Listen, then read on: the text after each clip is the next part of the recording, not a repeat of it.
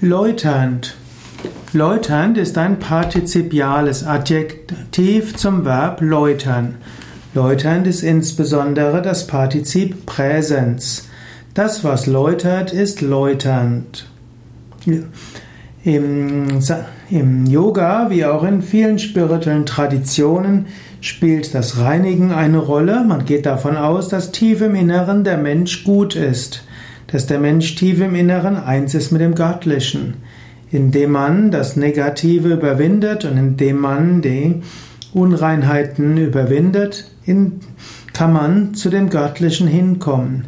In diesem Sinne, lauter heißt rein, ungetrübt und aufrichtig, heißt auch hell, rein, klar, unvermischt.